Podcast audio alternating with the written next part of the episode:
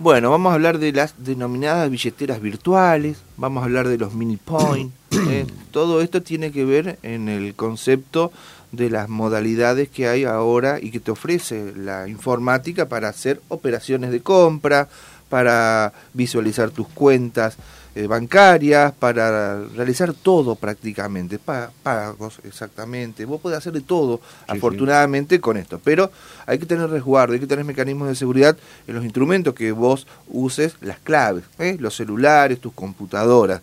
Y si dejas abierta la puertita, eh, de un celular como el mío, por ejemplo, insisto, que no tengo, eh, no tengo ningún eh, protector o ninguna forma de neutralizar que alguien eh, pueda meter los deditos, te puede hacer dolores de cabeza muy grandes, como estaban ocurriendo en los últimos días en Paraná, que se produjeron sustracción de dineros de cuentas bancarias o que les aparecieron a las víctimas operaciones de compras o de tomas de créditos, y vos no sabías nada por qué te aparecían esos eh, esas operaciones. Bueno, eh, ayer hubo procedimientos, hay un señor de eh, Bajada Grande que ha quedado comprometido en la investigación y bueno, para hablar de estas cuestiones vamos a hablar con el, justamente Jonathan Brumati, quien es, es el segundo jefe de la División de Delitos Económicos. Ahí está trabajando junto a Blanca Ramírez y el resto del equipo, pero han tenido activa participación con estas denuncias y hay resultados positivos. ¿Cómo le va Brumati? Un gusto, buen día. Geraldine Smith, Víctor González, Javier Aragón, lo saludamos. ¿Cómo anda usted? Bueno, Javier, buen día. ¿Cómo le va? Un gusto volver a saludarlo nuevamente. Bueno, sí, gracias, porque usted hasta hace poco trabajaba en la departamental.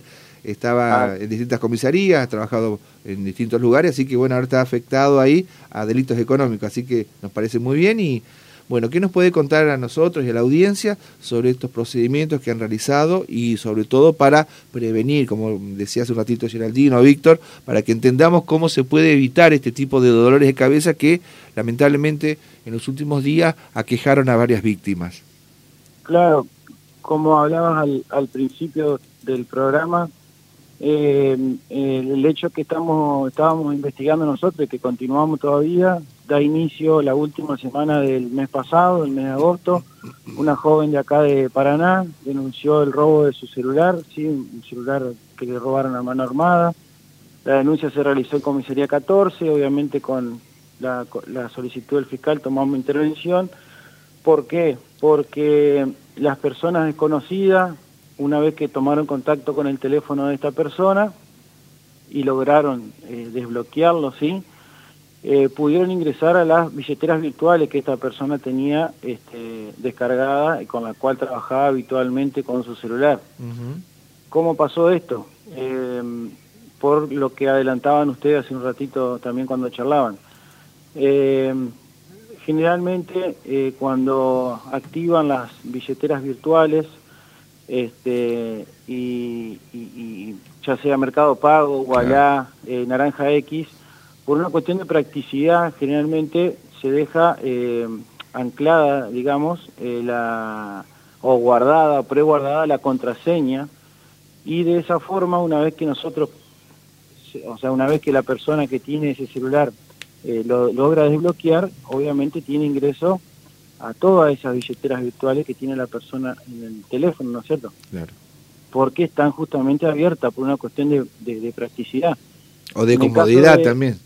Claro, de comodidad también, porque es, así. Eh, en este caso, a la chica eh, le transfirieron el dinero que ella tenía en la cuenta y bueno, con de las tareas investigativas que se realizan a través de la División de Delito Económico, se logra establecer la cuenta destino de ese dinero que le sacaron a la, a la joven y bueno, con autorización del doctor Pereira, que es el fiscal que tomó intervención en este caso, se pidió una, una medida de allanamiento y registro domiciliario, el cual fue llevado a cabo ayer en horas de la, de la siesta, pasado el mediodía, este, en la zona de Puerto Viejo.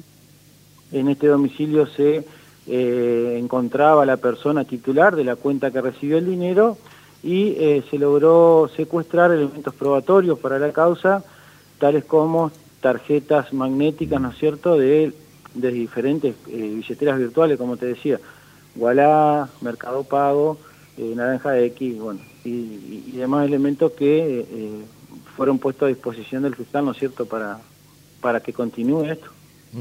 El hombre obviamente no, no fue detenido, estamos hablando de delitos de, en el Código Penal que lamentablemente no están todavía calificados como debería corresponder, todavía son delitos de baja de baja de poca monta. De poca monta, claro. Esto lo van a tener que revisar, me parece, la, justicia y el Parlamento.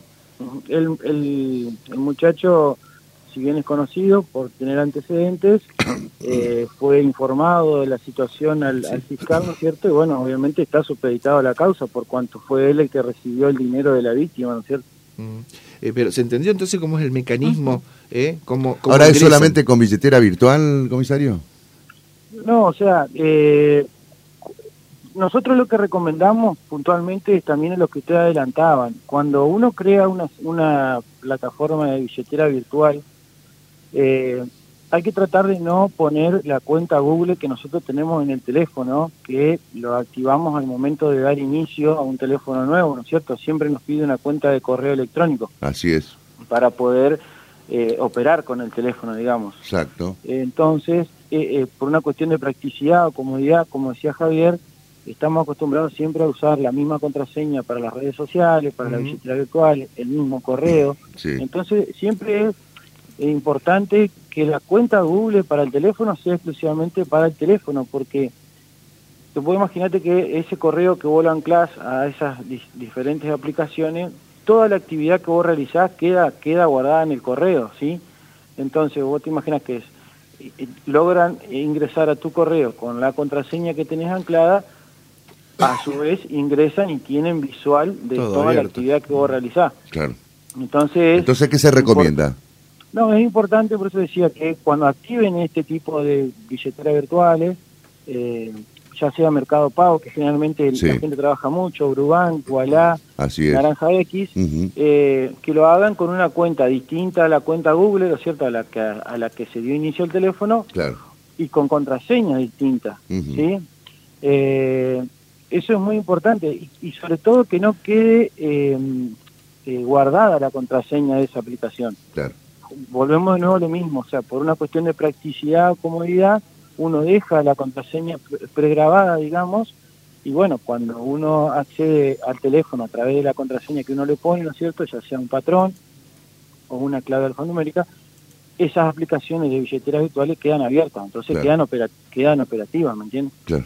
Totalmente. Vamos a tener que acostumbrarnos, eh, yo parto de mí mismo para que me da un trabajo poner eh, tantas contraseñas y claves, pero van a ser necesarios, ¿eh? por uno trabaja en distintos lugares ah. o porque tiene distintas no, para visualizar lo que tenés este, en la cuenta bancaria, por ejemplo. Por una comodidad, en mi caso por una comodidad dejo una sola contraseña o clave. Es nefasto, eso no se debe hacer. en este caso se dio, por ejemplo, en el robo del celular, pero por ahí en el, en el trajín del día, de ir y venir de todo el día, podés extraviar tu teléfono y, y la persona que lo encuentre, en vez de buscar una persona conocida para tratar de localizar al dueño, puede operar de esta forma el teléfono. Puede ser un delincuente, claro. Como le pasó a esta chica. Y le sacaron de la, usted decía, le sacaron como 20 mil pesos, 20 mil pesos de, la fueron cuenta. casi 22 mil pesos que transfirieron automáticamente de la de la cuenta de ella que tenía en el celular. Claro en forma automática, digamos. Y te decía que en el, de los elementos probatorios que se secuestraron, se secuestraron los eh, los postnet que, que, te entregan a las billeteras virtuales. Hay ah, gente que, por ejemplo, tiene mercado pago para cobrar en un local comercial o naranja X o la y la empresa te, te brinda el, el postnet, ¿no es cierto?, para que vos para que puedas pagar con débito. Esos postnet eh, también son utilizados por personas que, por X motivo, tienen acceso a la tarjeta de una persona unificada, ya sea por robo o por extravío, y al pasarla por ese postnet e ir probando distintos montos, pueden ir transfiriendo el dinero que tienen, ¿no es cierto? Ah, o sea, si, si, le, si, si le roban el postnet también es un peligro. No, no, el, la persona que tiene el POSNE para trabajar en el comercio lo usa para el comercio. Claro. Eh, esta gente, por ejemplo, no puede justificar por qué tiene ese POSNE porque no tiene comercio. Claro. ¿Me, me, explico? Sí, sí, sí. Entonces, al pasar una tarjeta de débito, vos podés debitarle de la tarjeta de esa persona. Siempre es importante eh, avisar al banco, eh, al llamado telefónico que tiene anotado atrás la tarjeta de débito o de crédito, y denunciar el robo o el extravío de la tarjeta una vez que toman conocimiento para que esa tarjeta sea bloqueada en forma automática. Claro. Eh, este Porque ser encontrada en la vía pública, discúlpame, por ser encontrada en la vía pública, puede estar operativa esa tarjeta todavía, ¿no es cierto? Eh, Jonathan, esta modalidad mm, es medio nueva, por lo menos ustedes no habían registrado este tipo de, hechos delictivos, son más, o menos recientes. Yo digo para que la gente esté atento. Claro, claro, sí, sí, sí. Eh, se venían dando montones de modalidades y esto empezó a surgir ahora. Así que, bueno, continuaremos con la investigación y profundizando bien sobre este tema para, para ir evitándolo, ¿no es cierto? Y sobre todo para la menor medida posible, digamos. La idea de, hablar con ustedes, Jonathan, era un poco concientizar a la gente o darle información y sobre todo las medidas para tratar de prevenir este tipo de delitos, de delitos que son denominados delitos económicos. ¿eh? Así que muchas gracias por la gentileza de habernos atendido. ¿eh? Fuerte abrazo. que tengan un buen día, un gusto haber hablado con ustedes. gracias, ¿eh? hasta cualquier momento. Jonathan Brumati, entonces el segundo jefe de la División de Delitos Económicos. Eh, algunos piensan que nunca nos va a tocar. Sí, no. Hasta que el día que nos toque y después nos